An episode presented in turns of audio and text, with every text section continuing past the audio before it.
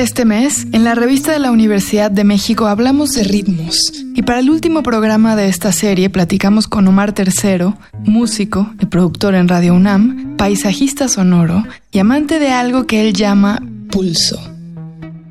Yo más bien siempre he pensado, eh, de hecho lo tengo en mi estado de WhatsApp, que necesito estar en el pulso, ¿no? En el pulso de las cosas, cómo van, digamos, avanzando, cómo van vibrando, ¿no?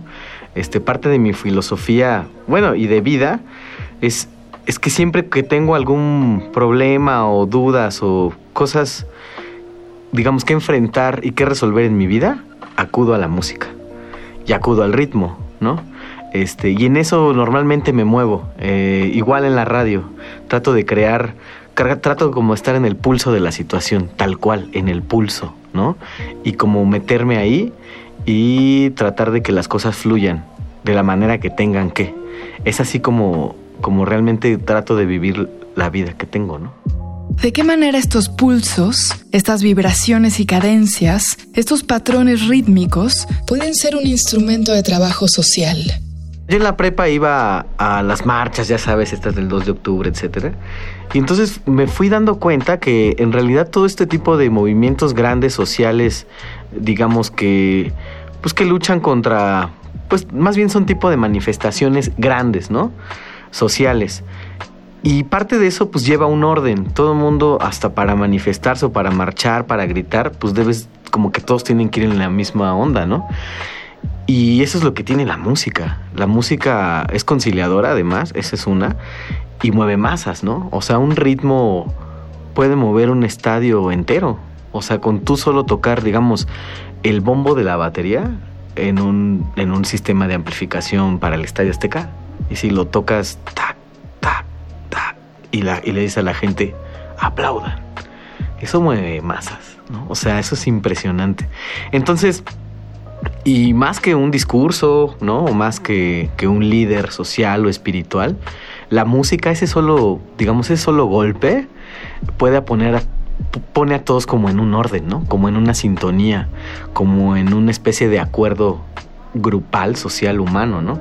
Entonces ya en las marchas, pues claro que me empecé a dar cuenta, digamos como que todas las consignas llevan un ritmo, llevan una tonada, ¿no?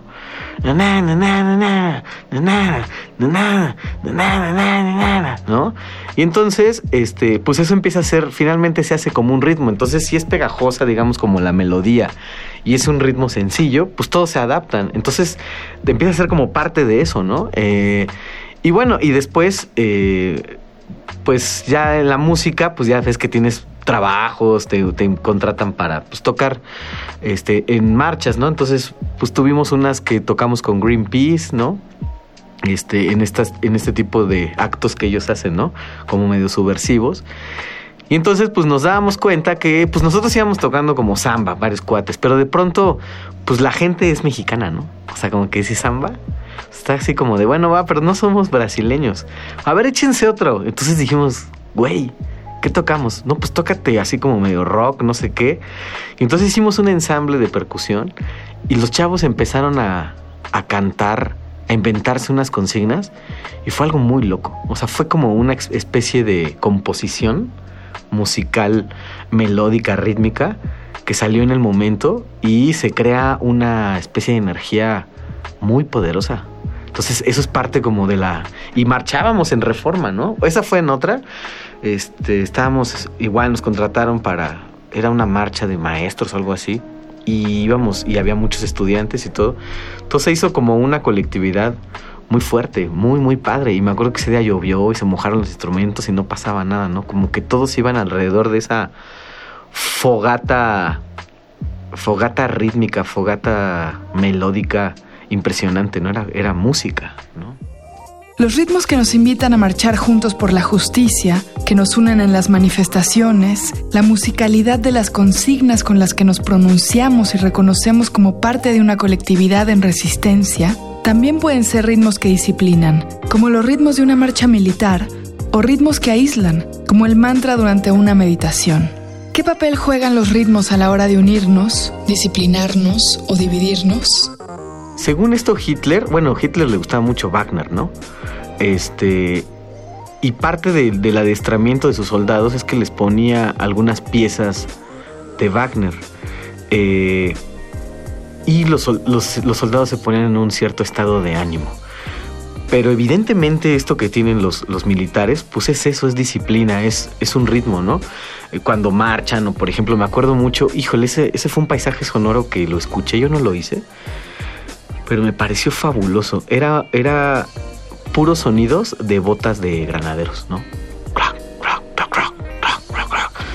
Entonces el vato este hizo una composición eh, sonora, radiofónica, en base al sonido de las botas pegando en el piso, ¿no?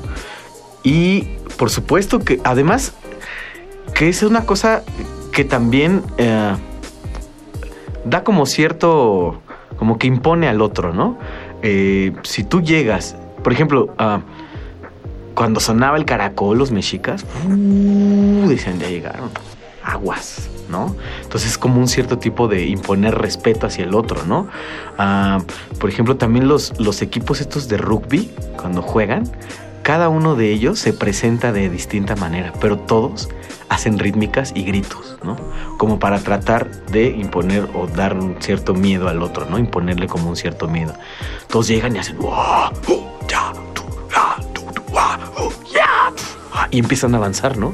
Entonces al otro equipo de rugby hasta que llegan al centro. Entonces el otro grupo de rugby se presenta, ¿no? Entonces, claro, parte de la música, el ritmo, pues también es, es como eso, es como de ya llegamos, ¿no? Ya llegamos, ya estamos aquí y cierta, de cierta forma, pues sí, saca de onda, o sea, impone como, órale, ¿qué está pasando? Nosotros cuando llegamos a tocar en la calle samba, o sea, hacemos el primer, los primeros cortes y te juro, o sea, cortes me refiero como cortes del rítmicos, ¿no? Hacemos. Entonces todo eso, la gente voltea, o sea, dice, ¿qué onda? Algo está pasando. Y eso es lo que tiene realmente como la música y sobre todo las percusiones y el ritmo evidentemente, ¿no? O sea, como que vas y por ejemplo el ritmo militar pues es muy característico, ¿no? Pero es un ritmo, las trompetas, los tambores, ¿no? y eso te lleva a ciertas cosas importantes. Las marchas también se diferencian por sus ritmos. Una marcha militar es sobria e imponente. Una marcha de indignados es casi siempre emotiva. Una marcha de esperanza y de cambio es incluso festiva. Hay momentos muy violentos que se tornan en las marchas o en las manifestaciones. Pero yo en las que he estado y me he dado cuenta, o sea, cuando, cuando hay música, tiende como a, como a conciliar. ¿no? Tiende como a de, ok, vamos marchando, tengamos respeto, ¿no?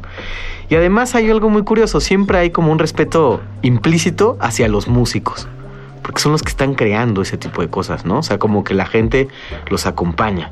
Es muy difícil que en ciertos momentos, cuando vas tú marchando, haciendo cosas, pues se peleen o...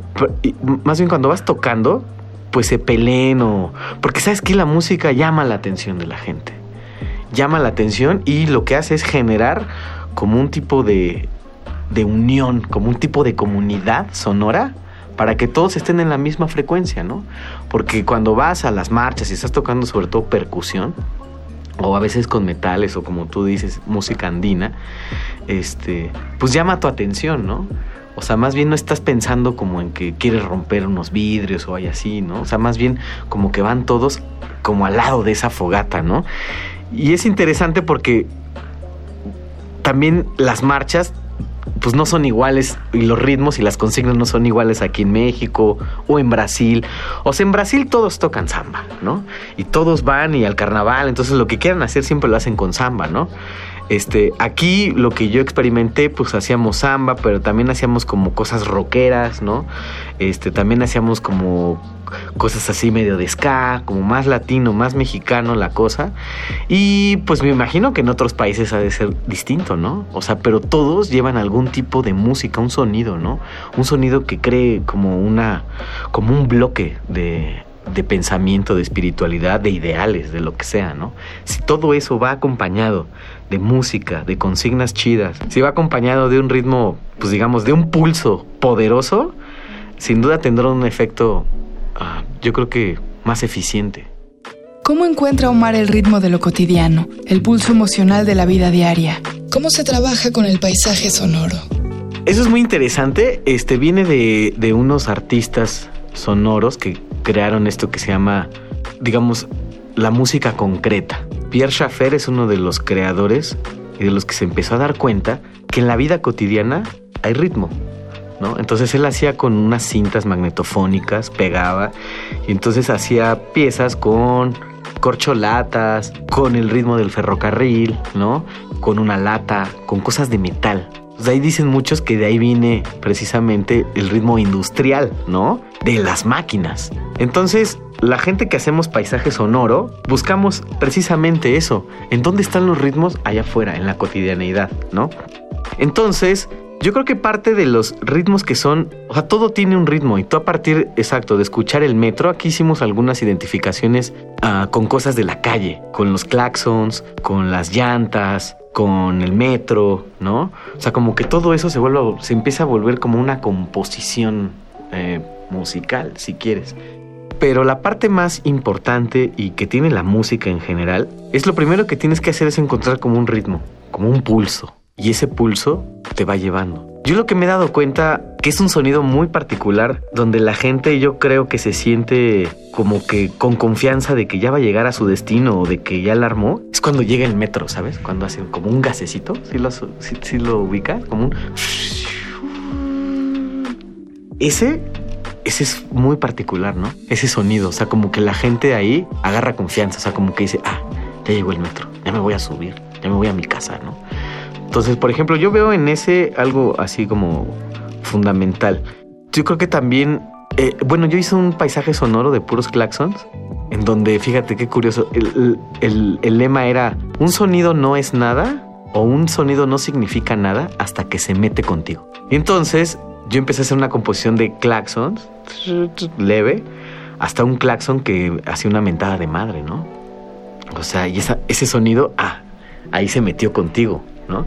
Entonces fue muy curioso y chistoso porque pues yo iba con, pues yo iba en el tráfico con mi grabadora y le decía a un señor, le decía, oiga, ¿puede mentar la madre con el claxon?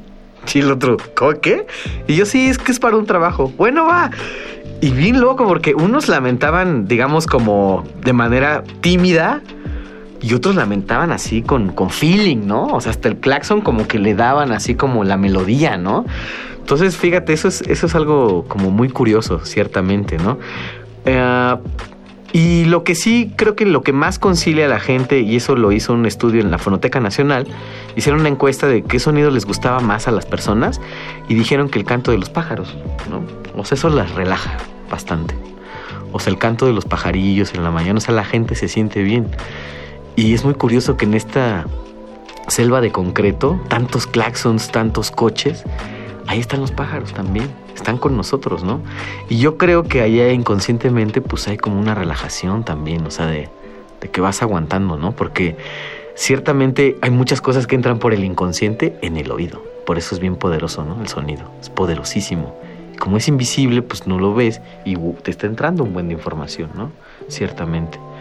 Pero así como que digas que la gente, y me he dado cuenta que camina, digamos, a un ritmo específico de alguna cosa, pues en realidad no, no realmente. Más bien lo que tendrías que hacer, bueno, lo que hacemos nosotros es de esos sonidos sacamos nosotros como un ritmo, ¿no? Y lo armamos y hacemos un paisaje sonoro. Llegamos al fin del programa. Para leer más sobre ritmos, les recomendamos el artículo de Jolene Scand, El ritmo del trazo como ritmo del mundo en la pintura china, y el portafolio de arte, Las máquinas parlantes, de Tania Candiani. Ambos se encuentran en el número de este mes de la revista de la Universidad de México. Consúltenla en el sitio web www.revistadelauniversidad.mx. En Twitter y en Facebook nos encuentran como arroba revista-unam. Y escríbanos sobre este programa a arroba shubidubi. Gracias a Yael Vais, a Miguel Alvarado y a Andrea González. Yo soy Elvis Liceaga. Hasta pronto. Este programa es una coproducción de la Revista de la Universidad de México y Radio UNAM.